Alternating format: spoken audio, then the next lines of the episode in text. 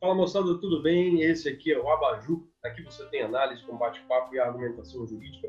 Como você já sabe, eu trago aqui sempre colegas da comunidade jurídica, advogados, delegados, promotores, né, para a gente estar tá conversando aí sobre temas que estão em pauta na sociedade, né, sempre sob uma ótica técnico-jurídica. Né? Já falamos aqui de temas que é, servem né, de utilidade pública para o público em geral, já tratamos de temas aqui com um aprofundamento jurisprudencial, doutrinário, né, mais direcionado para a galera é, é, da comunidade jurídica. E hoje eu quero estar tá especificando um pouquinho mais ainda, né, e quero estar tá falando com os meus amigos advogados, meus colegas advogados. Se você que está assistindo é advogado, ou mesmo se você é uma pessoa que está precisando de um advogado, está precisando se valer dos serviços aí de um advogado, né, para eventualmente estar tá, é, solucionando alguma situação é, é, que, que, você esteja passando, né, esse aqui é o programa para você. A ideia é exatamente esclarecer, né, trazer para você é, é, informações que sejam aí de utilidade em termos de estratégia tá? para a galera né, é, da advocacia e em termos de informação, até a título de utilidade pública também, para quem queira é, é, um serviço advogado em determinada situação que esteja passando agora, tá bom? E para isso, hoje eu estou contando com ela aqui, é, uma colega direto lá de Porto Alegre, no Rio Grande do Sul, doutora Júlia Fornari, advogada e fundadora da Avocar. Avocar, que é uma empresa de consultoria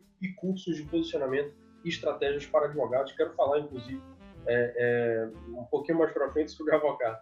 Mas e aí, Júlia, como é que tá? Tudo bem?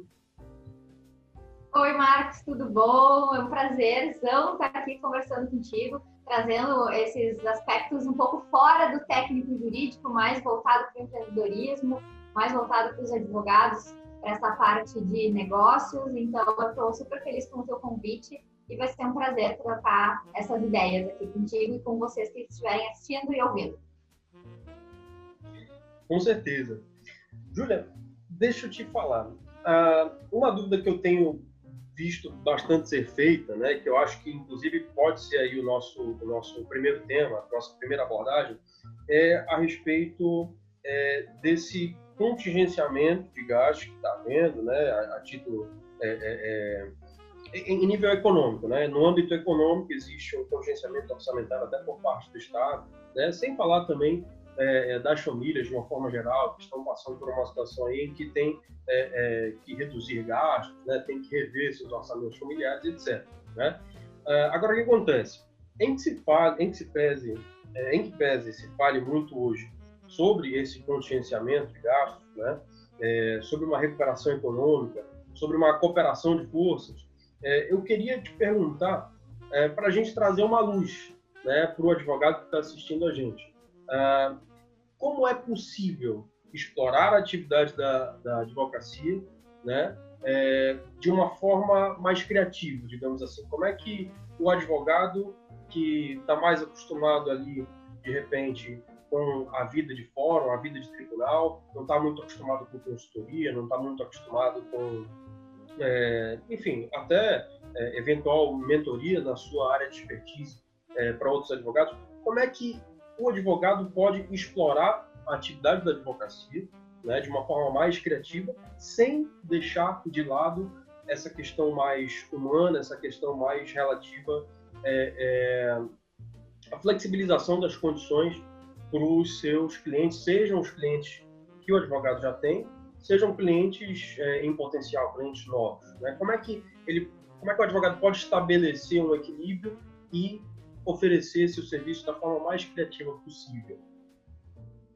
Uh, eu achei legal que tu tocou em duas palavras que eu vejo como muito importantes nesse momento, que é a criatividade e, e o voltado para esse lado humano né, das relações e que a advocacia está pedindo cada vez mais isso, criatividade, valorização e atenção para esses lados humanos. Né?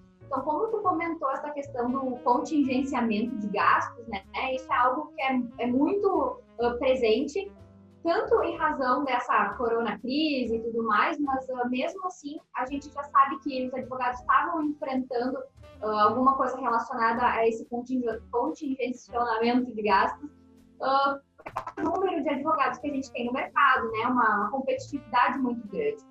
Então, nesse momento, a gente precisa realmente focar nessas relações humanas uh, e, e deixar uma parte criativa para o cliente, muitas vezes. Eu vou, eu vou explicar aqui como é que isso pode acontecer. Na verdade, a gente foca muito na estratégia com base na rede social, né? A gente pensa que a rede social vai ser a principal fonte né, de, de prospecção de clientes, mas isso acaba se tornando uma questão muito cara, né? Cara porque envolve desde equipamentos até mesmo anúncios e, e um tempo que se despende e são pessoas que elas estão muito distantes da gente, né? Então, pensando na advocacia, que é uma relação de muita confiança, né? Primeiro de uma relação de confiança, a gente precisa explorar essa parte humana com os nossos clientes. Então, a gente pensa aqui em estratégias de fidelização, né? Pensando como é que tu pode te relacionar melhor com o teu cliente, como é que tu pode prestar melhor o serviço para ele, para que ele fidelize, ele volte, né, a te comprar ele, ele se torna um cliente barato para tu manter, né? Até mesmo as indicações, a gente valorizar as indicações que a gente recebe, uh, valorizando mesmo, entrando em contato, agradecendo, estimulando, né? Então, existem técnicas para a gente incentivar essa indicação entre amigos, né? Entre conhecidos, até mesmo entre clientes que indicam novos clientes. E sem contar que uma prospecção também depende da rede de contatos, até mesmo parcerias com outros colegas, advogados, e que podem até ser remuneradas. Então, quando a gente coloca as pessoas no centro e o relacionamento no centro, aí as estratégias elas, elas fluem muito melhor. E para esse momento específico é muito mais interessante porque não envolvem eh, essas despesas que as pessoas teriam. Aí a parte criativa desses serviços a gente pode uh, como eu falei, deixar mais a cargo do cliente, né? Só uma, uma forma de abrir a atenção e abrir os olhos para esse caso, que é no momento que tu te relaciona de verdade com o teu cliente, que tu busca entender a situação dele e tu te, tu te preocupa não só com aquele problema jurídico que ele chegou e largou na tua mesa, tu te envolve, conversa, tu te relaciona, tu começa a ouvir, inclusive, uh, novas necessidades que eles têm, novas formas de tu prestar o teu serviço que tu já oferecia. Então, a partir daí também já, já surgem novas oportunidades. Então, quando a gente fala da criatividade, às vezes o, o advogado ele não precisa nem ser tão criativo assim de inventar novas ideias e, e,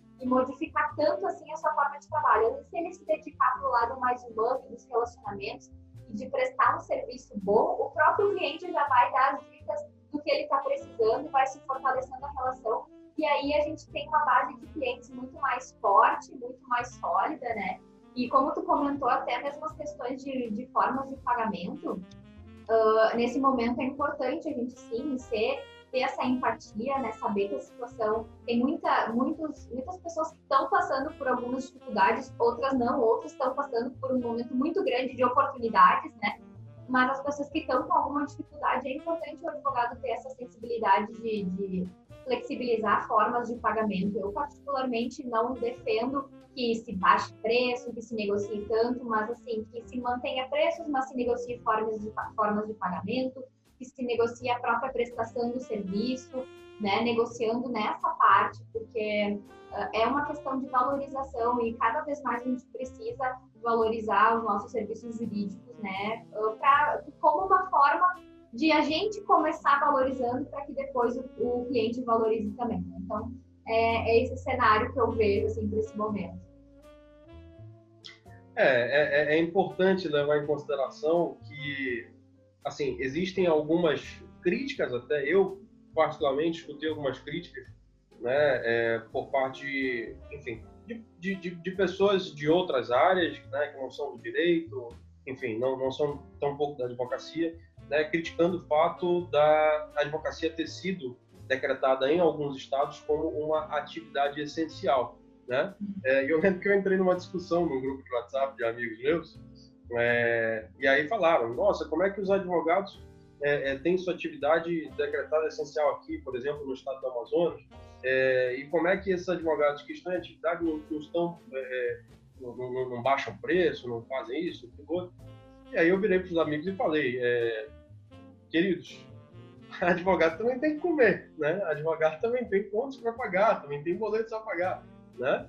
Então, é, é, é, aquela história, você tem que ver seu lado, claro, mas não pode deixar de ver é, é o outro lado da moeda, né? É, é, é, importante que, se você espera respeito, se você espera o, o, o enfim, uma, uma, demonstração nesse nível de humanidade, você também tem que pensar com humanidade em relação à outra parte, né? Uhum. E eu acho interessante, desculpa te interromper, eu acho isso, não, isso bem interessante porque uh, a, a, gente pode cumprir com esses dois papéis, né? Com o papel da gente valorizar o nosso trabalho e a gente cobrar o valor que a gente acha, acha justo, porque a gente precisa comer, a gente tem as nossas ambições e ao mesmo tempo prestar esse serviço para a sociedade. E uma das formas que eu até incentivo, assim, nas consultorias ou até mesmo nos cursos que eu dou, é, a gente tem a opção de um trabalho pro bono, né? Então a gente pode manter a nossa, a, o nosso posicionamento, que o posicionamento também pode acontecer pelo preço que a gente cobra, então a gente tem um posicionamento diferente pelo posicionamento, né?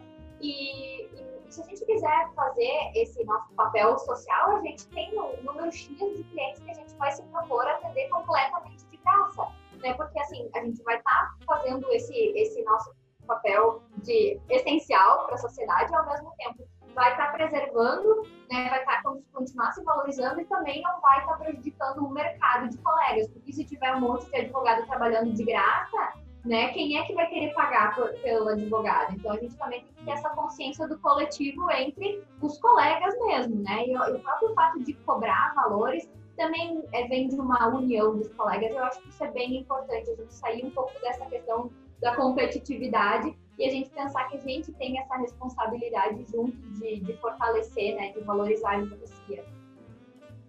Perfeito, perfeito. Assim, uh, só para trazer um exemplo aqui, tem um escritório de amigos meus, né, de porte pequeno para médio, né, daqui de Manaus, eles atendem algumas empresas é, do polo industrial de Manaus, né, algumas empresas da Zona Franca, né, uh, em questões tributárias mesmo né? E uh, eles sempre co cobraram por até desde os primeiros pareceres, né? É, é, de tributários, primeiros pareceres tributários até eventuais ações, eventuais medidas judiciais, eles sempre cobraram por cada ato, né? E alguns dos clientes deles uh, pediram uma flexibilização. E eles ofereceram não cobrar pelos pareceres, Uh, se a gente tiver que entrar com uma ação, não tem outra forma senão de cobrar pelos honorários contratuais, eventualmente sucumbenciais. Mas os pareceres, beleza, abro, abro mão, sabe? Foi uma forma de manter o, o, o cliente é, fidelizado, né? Não, não perdeu clientes nem nada do tipo. E também não, não perdeu tanto, né? digamos assim, para não dizer que não perdeu at all, né? É, uhum. Acho que existem medidas, existem formas né, de você é, propor a sua prestação de serviço uh, sem necessariamente você uh, abrir mão do, dos benefícios que você faz jus. Nesse caso, não é nem benefício, né, dos, dos direitos a que você faz jus. Né? Sim, é. exatamente. E, e, quando a gente fala em dar descontos, baixar preço, isso já dá uma ideia de de desvalorização natural, né? Então, isso que tu comentou é uma ótima alternativa. E, e eu acho que falta ainda que, a ser bastante trabalhado entre os advogados saber dar valor, saber comunicar o valor do seu serviço antes de falar de preço, né? Porque a gente sabe que valor e preço são coisas diferentes. Então, eu acho que falta um pouco dessas técnicas específicas para o advogado ter capacidade de mostrar para a pessoa o valor de tudo aquilo que vai acontecer, né? Desde a complexidade do caso até todo o envolvimento que isso vai exigir, uh, coisas que, que, fazem parte do serviço estão agregadas não somente ao impulsionamento processual, né, eventualmente relatórios que vai dar, treinamento que vai dar, feedbacks, alinhamento de estratégias, uh, reuniões extras.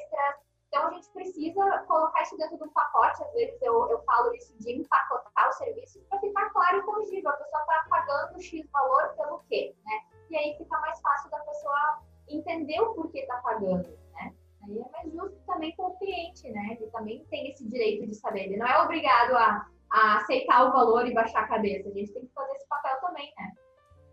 É, claro, claro.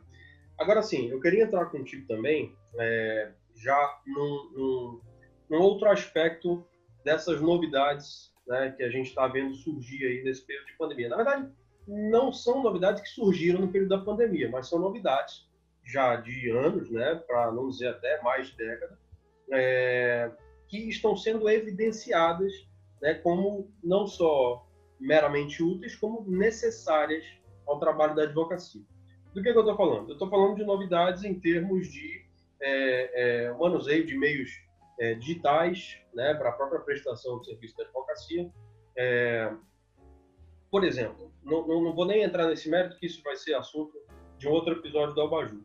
Mas, por exemplo, você vê sessões de julgamento sendo feitas online, você vê é, audiências, né, inclusive de custódia, sendo feitas online, né, ao contrário da, da que diz a redação, a nova redação do CPP pelo pacote anticrime. Você vê é, novas medidas né, de âmbito é, é, prático, diário do advogado, sendo praticados pelo meio virtual, mais do que nunca, né, inclusive reuniões né, e etc. E é isso que eu queria te perguntar. Essa a outra dúvida que eu tenho a respeito é, é, desse cenário da pandemia, o que, que ele está evidenciando para a prática da advocacia. É, a gente falou ainda agora de, de, criatividade, falou de explorar a advocacia em outros meios é, até então desconhecidos, né? É, até então não explorados, melhor dizendo. Que meios são esses? Né? Que, que, de que forma um advogado pode explorar a advocacia é, enfim, para quem está acostumado só a ir todo dia para fora ou fazer aquilo e tal, que outros meios de advogar esse advogado pode explorar, né? E em termos de, de, de equipamentos, em termos de até de tecnologia, o que que esse advogado pode é, é, tentar viabilizar no seu dia a dia para praticar essas novas formas, né? Essas outras formas de advogar. Sim. Uh, eu acho interessante isso quando, quando a gente fala de, como tu comentou, né? É uma coisa que não é tão recente assim, mas ficou mais recente, ou seja, as pessoas não tiveram muita alternativa, né? Numa linguagem bem informal, foi botado goela abaixo das pessoas, então todo mundo se forçou a ter que trabalhar dessa forma, os clientes se forçaram a, a também se sujeitar a essas formas virtuais de trabalho. Então, se, se a gente já está tendo essas audiências do judiciário, já está se alinhando, então acho que fica uh, muito mais evidente que uh, o advogado tem total condições de trabalhar nesse formato também. Né? Então, se antes era uma desculpa que se tinha, né? agora a gente sabe que tem essa oportunidade que envolve, inclusive, qualidade de vida, né? de trabalhar uh, sem ter que se deslocar todo momento, uh, as coisas se tornam mais objetivas, né? Então tem, tem tudo isso, até mesmo para os jovens advogados ou advogados que, uh, enfim, enfrentavam questões com ter ou não o, espaço, o seu espaço físico, uma sala comercial. Uh, agora só quem está querendo encontrar problema mesmo é que, que, vai continuar se travando por não ter um espaço físico. A gente já sabe que o home office funciona super bem, a gente tem estrutura de sala da OAB, cafés e tudo mais. Então, eu acho que isso foi uma quebra de paradigma e a partir de hoje só não, só não vive online quem não quer, né? Claro, daqui a pouco podem voltar uh, esses eventos e uh, uh, questões presenciais nos fóruns e tá tudo bem, mas esse relacionamento com o cliente, esse trato do dia a dia com o cliente, só não vive essa realidade quem não quer. Então, eu acho que esse é o primeiro ponto, né, interessante.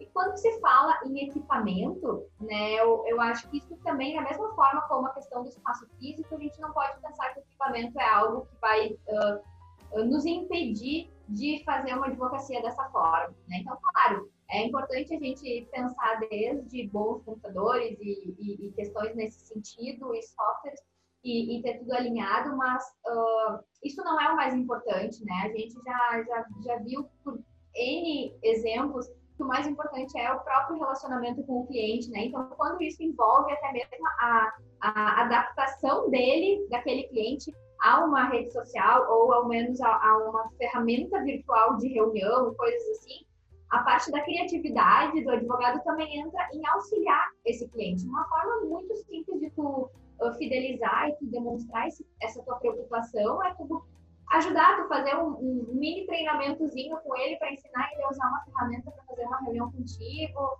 né? Ensinar ele a mandar algum documento por e-mail. Isso é uma forma muito simples e que faz um efeito muito grande em termos de, de fidelização de resultados que tem com aquele cliente, né? Prezando pelo atendimento, essa, essa experiência que ele vai que ele vai ter, ele vai se sentir seguro, não vai se sentir desamparado, né? E, e tendo que se virar sozinho com essas coisas. Então, um exemplo que surge é essa questão desse treinamento. Então, primeiro, o advogado tem que entender que ele pode, sim, se for da opção dele, uh, trabalhar, continuar trabalhando, porque a gente acredita e a gente sabe que, é, que a pandemia vai acabar e o mais breve possível, né? Uh, o, o, advogado interiorizar isso, se ele quiser, né, ele pode continuar trabalhando nesse formato e dependendo do cliente que ele tem, ele também pode pensar e ser um pouco criativo de facilitar a vida dele, né, e não, não se bloquear com questões muito burocráticas. Assim. Então é mais de botar a cara e vamos fazer, né. Esse é muito o meu jeito de trabalhar nas consultorias, nos cursos, e assim, não, vamos, vamos cortar os empecilhos e vamos focar nas soluções, vamos focar em, em fazer o melhor que a gente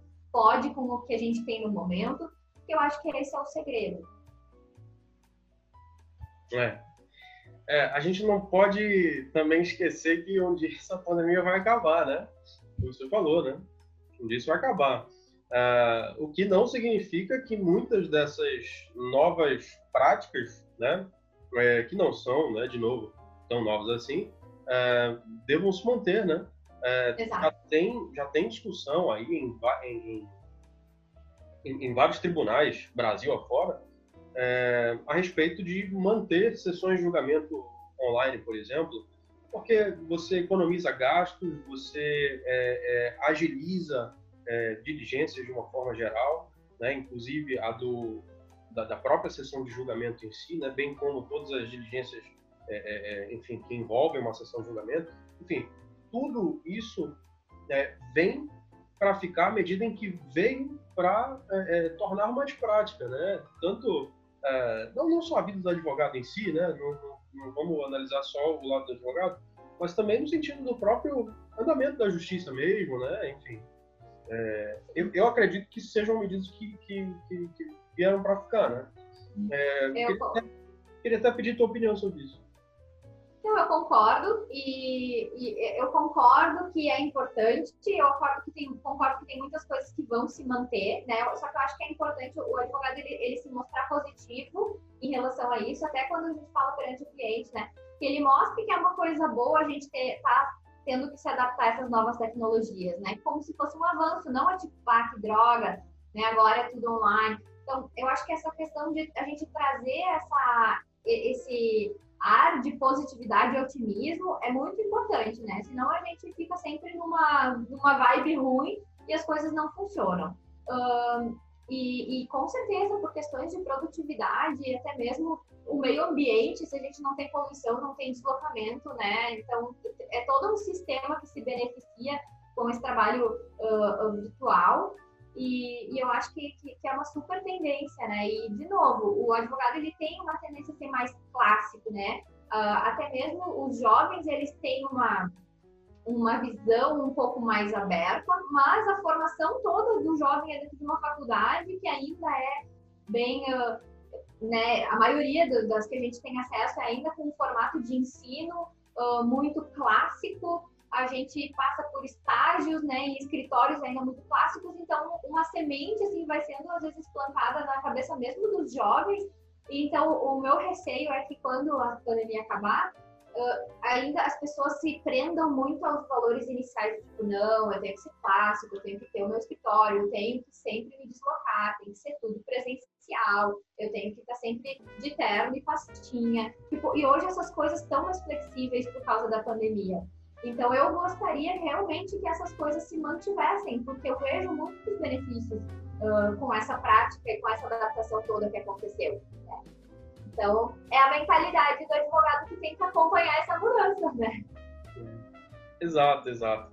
É, fazendo uma, uma, uma, analogia muito, muito rasa aqui, te peço até desculpas pela analogia, mas é, é como é, me mandaram outro dia também em um grupo de amigos do WhatsApp, mandaram um memezinho de uma menina que falava assim: é, Puxa vida, eu só É, eu já, já assisti tudo que tinha para assistir no Netflix. Eu já, sei lá, tô cansado de falar com as pessoas no Instagram, no WhatsApp, onde quer que seja.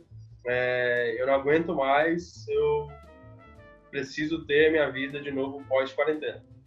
É, é, pré-quarentena, desculpa.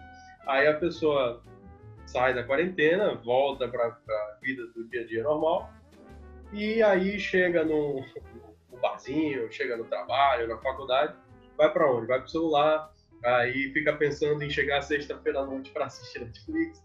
Então, quer dizer, é, a gente já tem hoje o que a gente precisa para continuar é, é, fazendo aquilo que a gente tem que fazer, né? Trazendo analogia aqui né, para o nosso assunto da advocacia, a gente tem, tem, tudo nas mãos hoje, né? A gente não, não, não pode mudar, né? até entendo quem seja mais clássico, né? Como tu falaste, né? Quem, quem, quem tenha esse, esse saudosismo, vamos dizer assim, é, é, em mente, né? É compreensível, mas é, como tudo na vida, acho que é, é uma adaptação pela qual a gente está sendo forçado a passar, mas que é, perfeitamente bem-vinda em vários aspectos, né? Como todos esses que tu mencionaste, né? para o período pós-pandemia. Né? E eu, eu, eu estou confiante de que muita coisa deva se manter até para fins de, de, de, praticidade e agilidade do, do, do, andamento do judiciário. Né? Nosso judiciário é, é mais empacado do que qualquer outra coisa, né? É verdade. E exatamente sobre essa questão do engessamento do, do judiciário, eu queria trazer contigo é, essas outras vias né, de prestação de serviço da, da, da advocacia, como a gente tem é, mencionado desde o começo. É, como, por exemplo, questão de arbitragem, mediação, né, resolução de conflitos, pré-judicialização. Né? Na verdade, não gosto nem da expressão pré-judicialização, você já está presumindo que você vai judicializar. Vai. Independente da judicialização, né? É, eu queria te perguntar exatamente quais são as, as alternativas, né, que tu vislumbras, é, como alguém que trabalha com mentoria, com consultoria, é, é nesse sentido de, de oportunidades na advocacia, quais são as outras alternativas à prestação de serviço do advogado em meio né, a, essa, a essa crise econômica que a gente está vendo em função da, da, da pandemia, né, levando em consideração que os clientes né, têm as suas dificuldades também, né, e que tipo de, de, de, estratégia que pode ser adotada pelo profissional da advocacia no que diz respeito à exploração das funções inerentes ao advogado, né, é, incluindo a abordagem de clientes novos e clientes antigos. Sim. É, justamente a parte, quando a gente fala de consultoria e essas práticas colaborativas, elas são, é, na verdade, são esses dois caminhos que resumem muito bem uh, uma tendência, no meu ponto de vista e pelo que eu vejo. Porque os advogados, eles estão cada vez mais interessados nessa parte preventiva e nessa parte colaborativa, porque de certa forma também é uma forma muito mais leve da gente exercer a nossa profissão né? É muito melhor do que depender daquela morosidade, muito melhor do que depender, muitas vezes, do julgamento uh, de, de, terceiro, né? Então, eu acho que isso é muito forte, sim, e, e não, se abase, mas o, que acaba barrando isso é que o cliente não tem essa cultura da colaboração, não tem a cultura da consultoria preventiva, principalmente, né? E aí, o que que acontece? Uh, por justamente no meu ponto de vista, os advogados, eles uh, acabam, aprendem assim na faculdade litigar, né? Sempre é muito, muito beligerante, né? Então, a gente aprende a litigar na faculdade, a gente vai fazendo assim, a gente aprende a fazer assim, então a gente repete do jeito que a gente aprendeu, né? Então, a gente não aprende também aquela, as novas alternativas desde a faculdade, e até mesmo a parte do empreendedorismo fica um pouco de fora. E a tendência do cérebro humano é a gente repetir as coisas que a gente já está acostumado, que está dentro da nossa zona de conforto. Só que se a gente quiser uh, uh, ter mais resultados e colocar mais no dia a dia essa questão das consultorias e das práticas colaborativas, que eu acho que são as principais, a gente precisa entender que a gente tem que educar o cliente, a gente tem que preparar ele para compreender a importância e os benefícios todos que, que isso tem. Benefícios desde desgaste de relações com a, com a outra parte, até mesmo gastos, porque a gente, a gente sabe que consultorias preventivas e práticas e usando essas práticas colaborativas acaba economizando muito dinheiro, né? economiza o dinheiro da forma como todo. Então a gente tem que entender essa responsabilidade. Até no estou dando um curso agora, está em andamento um dos meus cursos que é de estratégias para resultados, né? Uh, e a gente a gente analisou juntas, eu e, a, e, a, o pessoal da minha turma, a série da Madame C.J. Walker. Né? Então, é uma série que bastante gente já assistiu, é uma minissérie, são quatro episódios só, tem na Netflix. Uh, e a gente analisou vários pontos, né? É o nome da série? Não, Madame C.J. Walker. Depois a gente posso te passar e aí divulga link e tudo mais. Beleza. Uh, e tem Claro, tem toda a questão do incentivo, da inspiração para o empreendedorismo, mas tem uma parte muito interessante que ela fala isso lá em, sei lá, não sei nem te dizer que ano que era, né? Era muito antiga essa, essa história toda. Mas que ela, já naquela época, ela entendia que ela precisava educar as clientes de que elas precisavam do tal do produto de cabelo que ela vendia. Então, desde aí vem aquela ideia de que a gente também tem que mostrar a importância do serviço, mostrar a diferença, né? Então, é aquele movimento de sair da nossa zona de conforto e trazer isso, né? Eu, eu concordo que essas práticas, elas são, elas são o futuro, sim. Né? Pra, seja para novos clientes, seja para os clientes já que tu já tem na tua base. É. Bom, uh, para a gente ir finalizando, infelizmente, deixa eu te perguntar. Uh, quais são os ramos do direito que podem ser melhor explorados pelo advogado no intuito de, de atender às demandas da população surgidas nesse período de é, é, pandemia, nesse período tão peculiar que a gente está vivendo? Eu, eu, digo uh, não só a consultoria, né, outras práticas colaborativas, como mencionaste, é, outras práticas que é, evitem o judiciário, é, mas no sentido de, de, de, ramos do direito mesmo. É, a gente tem visto aí uma, uma, uma situação é, em que muitas pessoas estão com, com, diversas dúvidas a respeito de direitos ampliados, direitos reduzidos, né? É, a gente comentou aqui em outros episódios,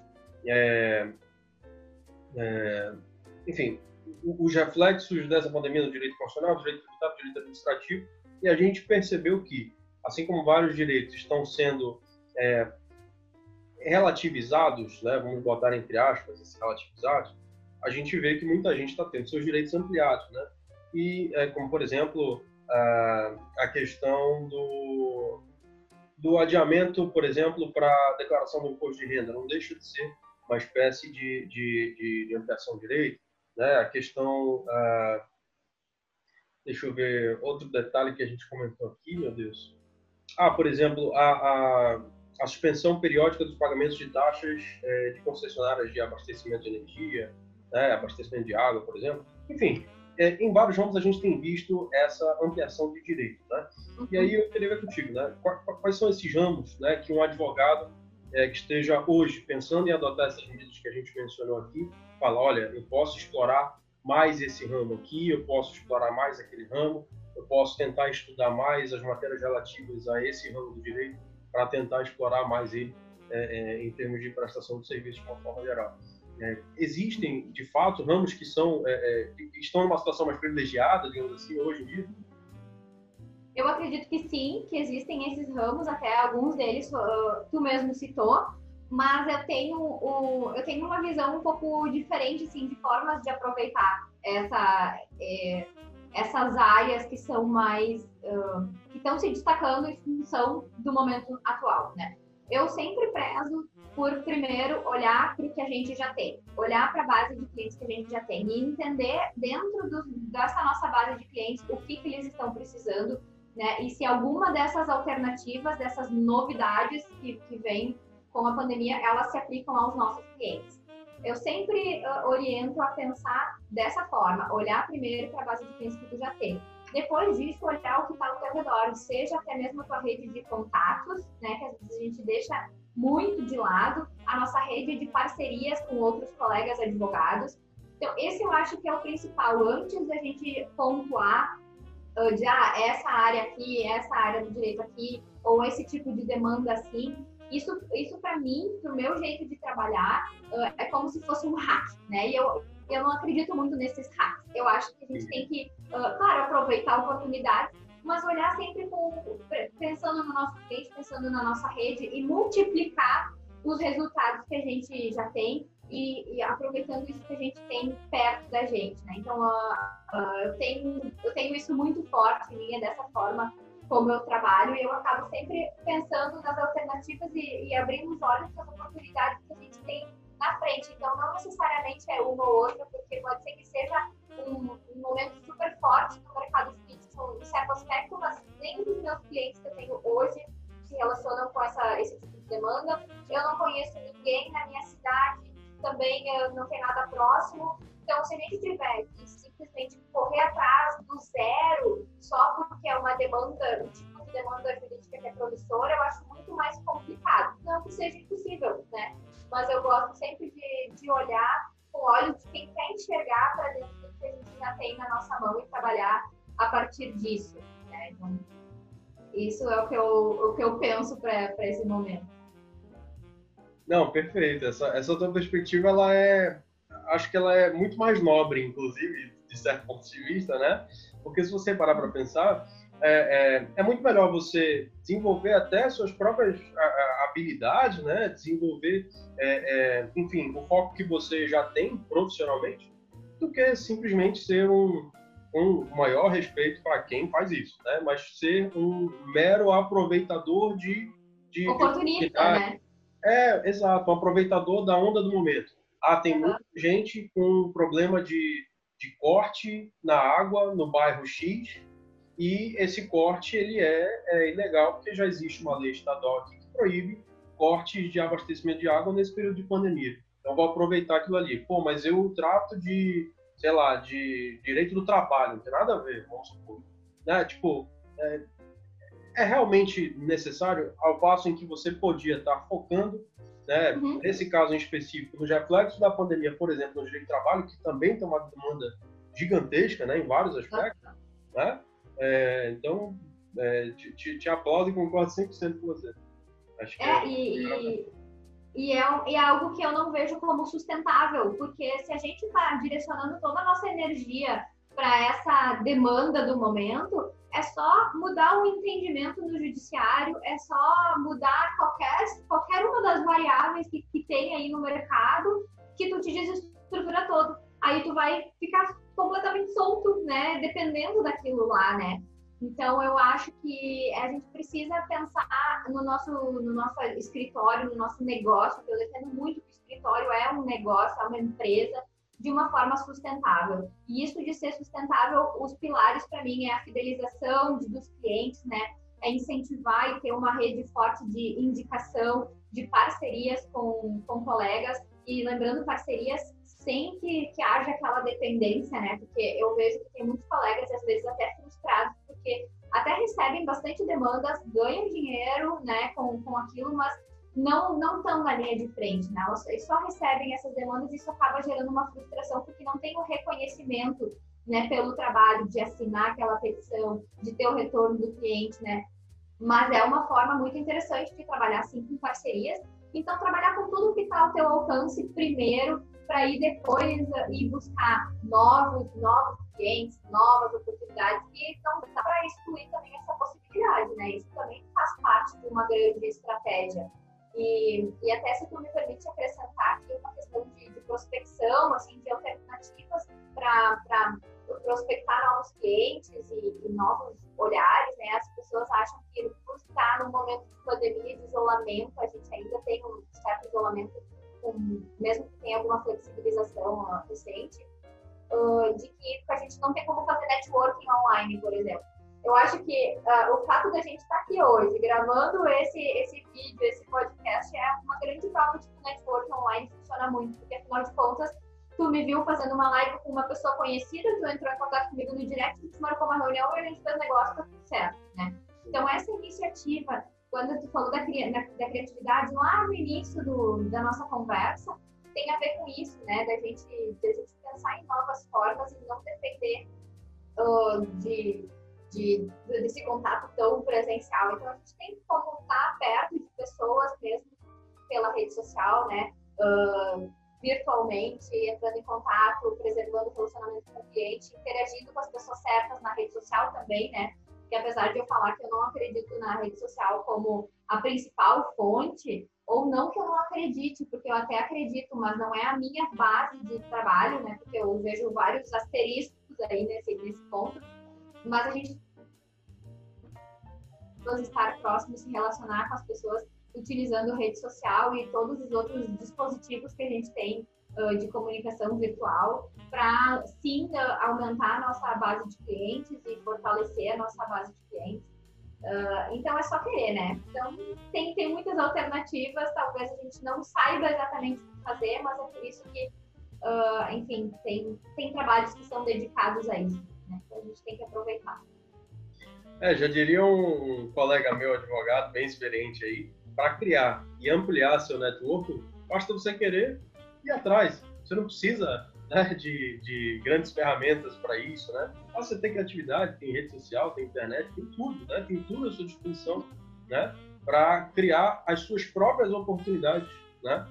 É, então, é, mesmo para os advogados mais novos, por exemplo, conheço alguns que têm é, um, um trabalho muito forte em rede social, sem evidentemente é, violar questões éticas aí da OAB, né, de, publicidade, né, é, mas tem um trabalho muito forte, uma marcação literalmente de presença né, nas redes, né, que lhe dão, de certo ponto de vista, uma autoridade em determinados assuntos, né, é, direito do consumidor, direito civil, direito é, de família ali dentro do direito civil, direito empresarial, enfim, marcam sua presença, é, marcam seu território, falam, ó, eu sou especialista nessa parada aqui, entendeu? E conseguem grandes oportunidades com isso, né? Por uma questão simples de iniciativa, de, de, de ideia, de ir atrás, né? É, e, e, tem dois pontos. Primeiro, uh, eu vejo que as pessoas têm muito medo de infringir as regras éticas e não fazem, né? E ficam paralisados. Ah, então eu não sei o que fazer, gente. É, é, se tu tivesse te balizar pelo caráter informativo, tá tudo certo, né? Isso é uh, entendimento super claro. Então, uh, tá tranquilo de fazer essa questão.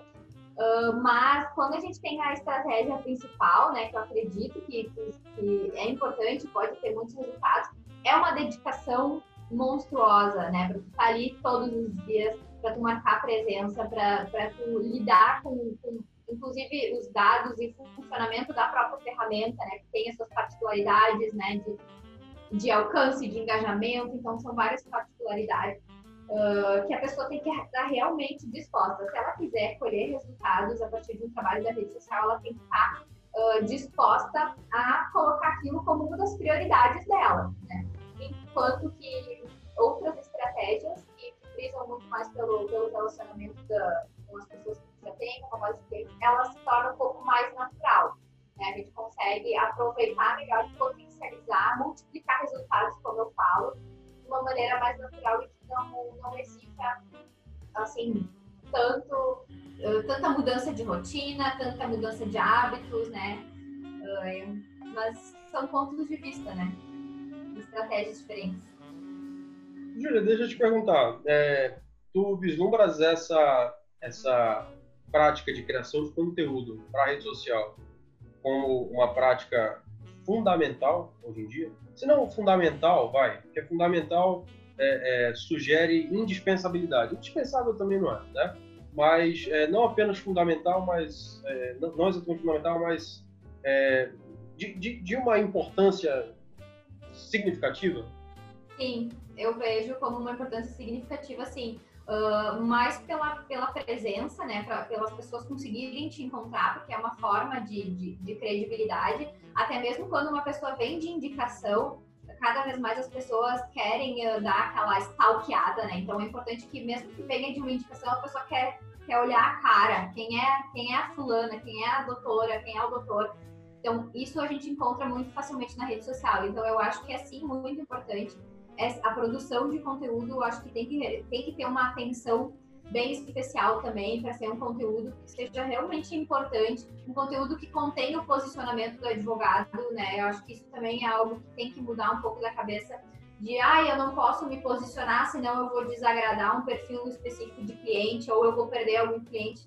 Eu acho que isso uh, é como chover no molhado, né? Então eu acho que cada vez mais os advogados têm que se posicionar. Isso, isso é na, forma de conteúdos, né? Dessa presença digital. Então eu acho que é assim muito importante ter essa com, com um olhar e com essa prática voltada para o cliente e muito como base, né? Eu acho que é, como suporte no caso, como suporte. A base é tu trabalhar uh, dessas outras formas, até mesmo porque depois que tu tem muito focado a tua atenção no teu cliente, no atendimento, no relacionamento com ele, o próprio conteúdo que tu vai uh, produzir na rede social, ele vai ser pensando naquele cliente que tu já tem como se tu estivesse dando suporte para aquele cliente que tu já tem na rede social e aí esse, conteúdo ele vai acabar atraindo outras pessoas com aquele mesmo perfil, né? E aí a gente já tem uma carteira de clientes mais homogênea, né? E eu acho que é, é, é nesse caminho que as coisas andam, né? O quanto mais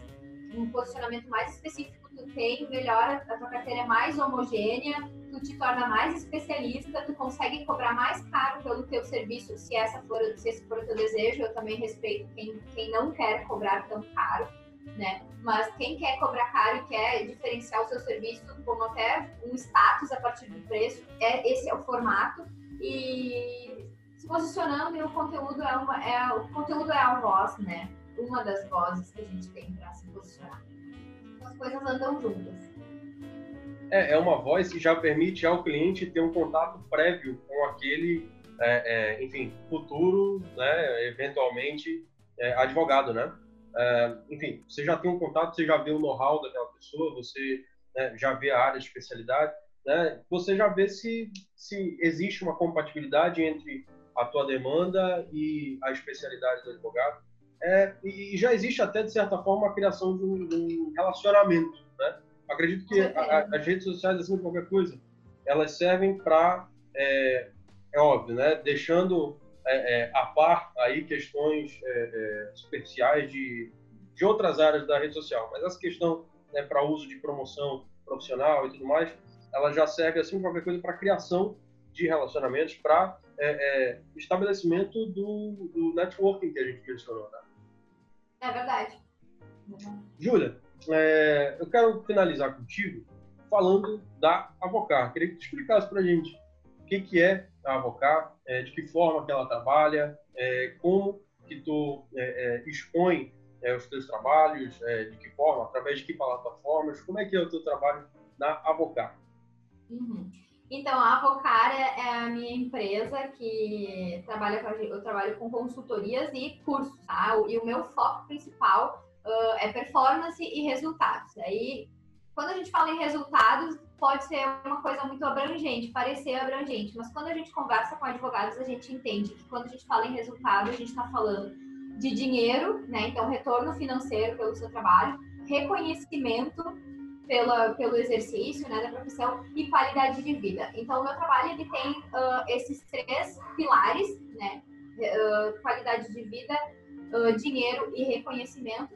E eu faço isso através de consultorias individuais e cursos online também. Então, atualmente eu estou ministrando um dos cursos que eu, que eu tenho, que é.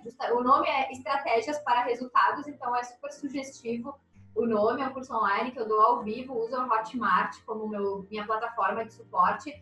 Uh, mas eu estou em contato diário, diário, assim, eu estou o tempo todo conversando com as alunas, né? uh, e, e, e, propondo desafios. Então, o meu trabalho ele é, ele é muito conectado, assim. Uh, eu gosto de ter esse acompanhamento.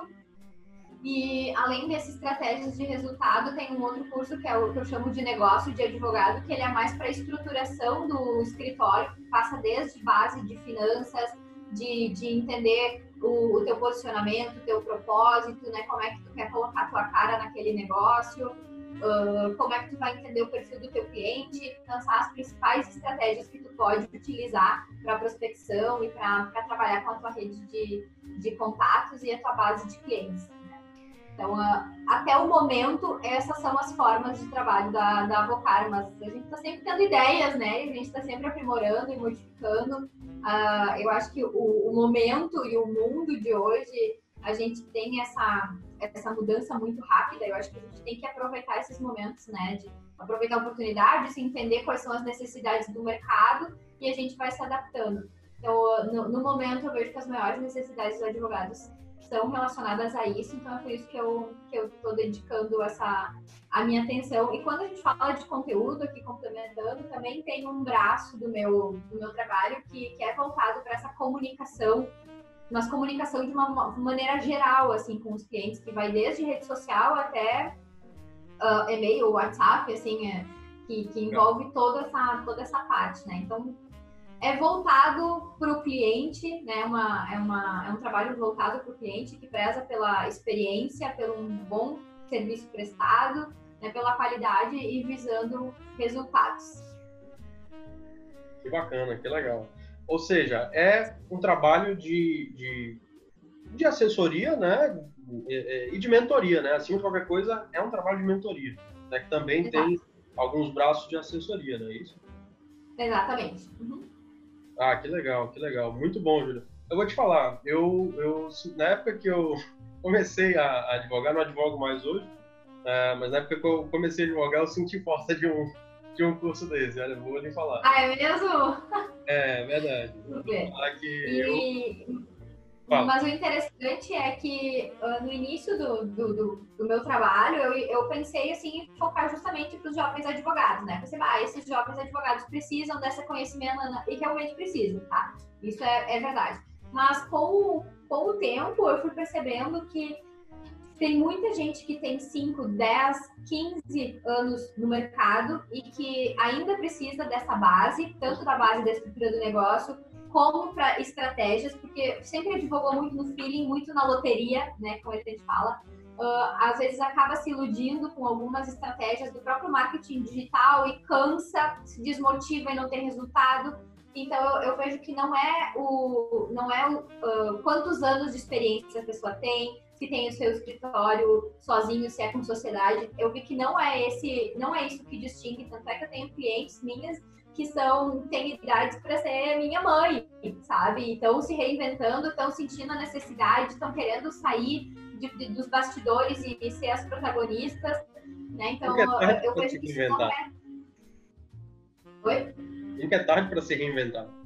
Exatamente, exatamente. Então uh, eu percebi isso e eu achei muito importante, achei muito legal, né, de, de trabalhar com pessoas que estão com muitos anos de experiência e jovens advogados também, mas o foco ele é sempre esse. Ah, o escritório como um negócio e o cliente no centro da, das atenções, né, como prestar serviço de qualidade e colher frutos a partir daí, se comunicando, né, e, e vestindo eh, essa camiseta de empreendedor, né, de, de autorresponsabilidade pelos seus resultados. Isso eu sempre falo. Se tu tá tendo sucesso, parabéns, mérito teu. Se tu não tá tendo, sinto muito, mas é falta de mérito teu também, né? Não dá pra gente culpar uh, os fatores externos, que é, por mais difícil que a situação seja, às vezes as pessoas têm situações diferentes, umas mais difíceis, outras não, mas todo mundo enfrenta dificuldades dos mais variados tipos, mas a gente sabe que é sempre uma questão de escolha, né? Então eu, eu trabalho com essas pessoas que escolhem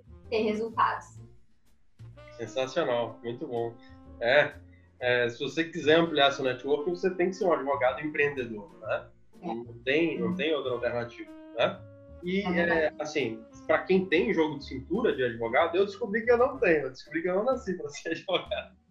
Ah, Mas ah, quem tem, é, é, é, Tanto que não advogo mais, né? Enfim, estou lá no Ministério Público, tem, tem, fez três anos agora. Uh, mas, enfim, é, questões pessoais, é questão de perfil, né? Mas para quem uhum. advoga, né, e quem tem jogo de cintura para isso, é, enfim, de certa forma já tem um jogo de cintura para ser empreendedor. Porque o advogado ele tem que ir uhum. atrás, ele tem que correr, né? O que é, é, já já leva em conta várias características daquele empreendedor nato que vai atrás, monta o seu negócio, né? É, uhum. Há quem é, diga eu... que advogado empreendedor é uma expressão redundante. É verdade, é, é verdade. Eu mesma, eu deixei de advogar também. Eu fiz essa escolha, né? Eu vi que, que eu precisaria me dedicar 100% a esse trabalho. Então, eu fiz essa escolha de não advogar mais. Mas eu concordo que o empreendedorismo ele tem que estar tá na veia do advogado e, e, e, são muitas coisas que a gente pode aprender, né? A gente não pode pensar, olha, não nasci para isso, ah, eu não sou empreendedora, eu não sou isso, não sou aquilo. Claro, tem algumas características que a gente pode respeitar, precisa respeitar. Mas muitas vezes é por falta de a gente ter alguém nos guiando, de alguém nos mostrando algum detalhe, a gente uh, buscando informações e a gente consegue despertar dentro da gente uh, esse, esse dom e essa coisa, porque eu, eu nasci no meio de uma família que sempre acreditou e viveu muito no, pelos concursos públicos, né? Tinha uma visão ruim do empreendedorismo, então eu cresci achando que eu nunca ia ser empreendedora. E hoje eu não só sou empreendedora, como eu ajudo empreendedores, né? Colegas empreendedores. Então foi só uma questão da gente ir atrás, a gente se reinventar, a gente se dispor e arriscar, né? Sempre tem um risco, né? Não, não adianta. Mas eu acho que é um caminho bem interessante também. Tu és uma empreendedora anjo, né? É. Caramba, muito, muito, muito obrigado pela oportunidade de estar tendo essa conversa contigo. Eu acho que a gente é, é, pôde discutir bastante coisa que vai ser de extrema valia para quem para quem está consumindo esse conteúdo. Muito, muito, muito obrigado mesmo, de verdade. Ah, eu que agradeço pelo convite, pela confiança, né? Uh, que bom que a gente fez esse networking virtual e que as coisas funcionaram, porque eu fiquei muito grata de estar conversando e, e trocando essa ideia. Né? Espero ter contribuído e plantado alguma sementinha de, de alguma ideia nova ou de algum incentivo assim, a, a algum advogado empreendedor. E eu estou à disposição sempre que tu quiser conversar de novo, a todo mundo que quiser me procurar. Então eu, eu, eu gosto de estar sempre em contato com, com as pessoas e foi uma honra e um prazer. Muito obrigada.